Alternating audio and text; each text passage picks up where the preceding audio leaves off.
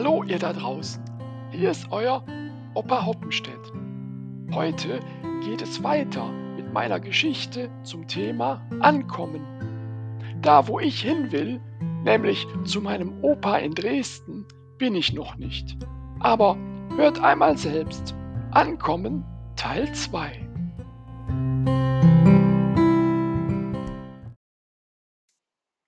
Ja, wo sind wir denn hier gelandet? dachte ich. Weit und breit nur plattes Land.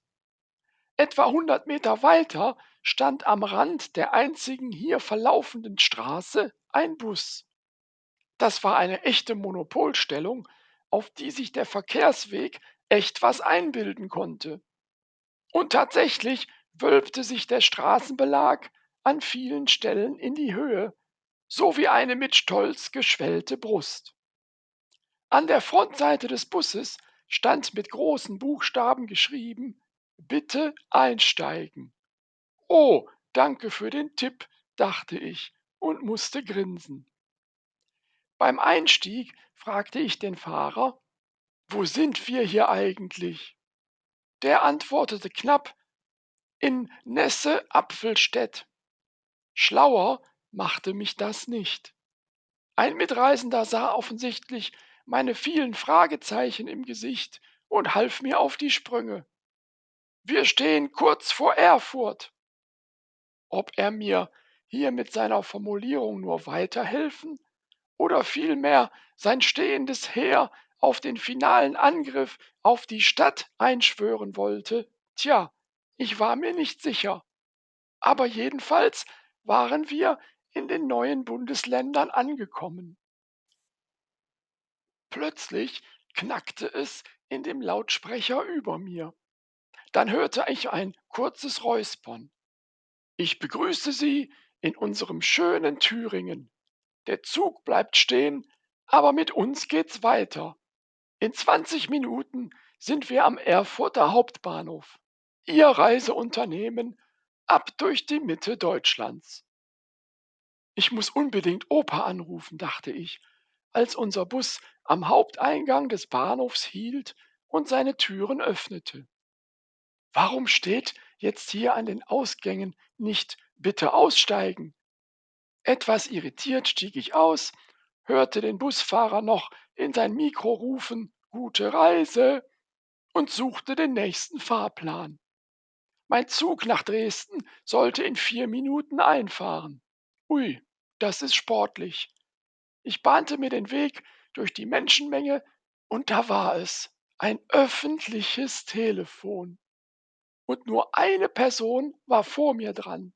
Als ich näher kam, hörte ich, dass eine junge Frau, vielleicht zwanzig, durch den Hörer säuselte. Oh nein, bitte jetzt keine Liebeserklärung, mein Zug wartet nicht. Als die Verliebte sagte, Warte, mein Goldeselchen, ich werfe nur kurz eine Mark nach, wusste ich, das hier wird nichts mehr. Und Opa wird sich fragen, wo ich denn bleibe.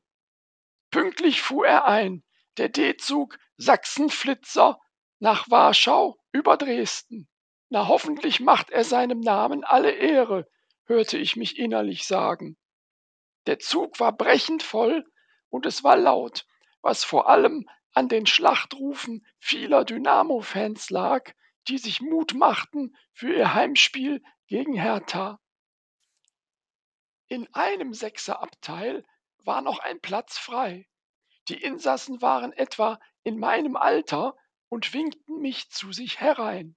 Es waren Musiker, zwei Gitarren, eine Mundharmonika und zwei Sängerinnen. Was sie gerade spielten, kannte ich nicht, doch es klang gut und ich klopfte im Takt auf meinen Koffer. Die Daumen der Sängerinnen zeigten nach oben. Als sie die Geschichte meiner bisherigen Reise gehört hatten und mein Ziel kannten, luden sie mich spontan ein, mit auf ihr Konzert in Leipzig zu kommen. Ich war erfreut, lehnte aber zunächst ab. Als sie dann nicht locker ließen, willigte ich schließlich doch ein, hatte jedoch eine Bedingung.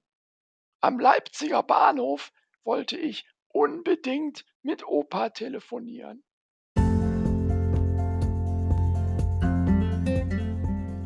Sei dabei bei Teil 3 und dann wieder hier nächsten Freitag um 4.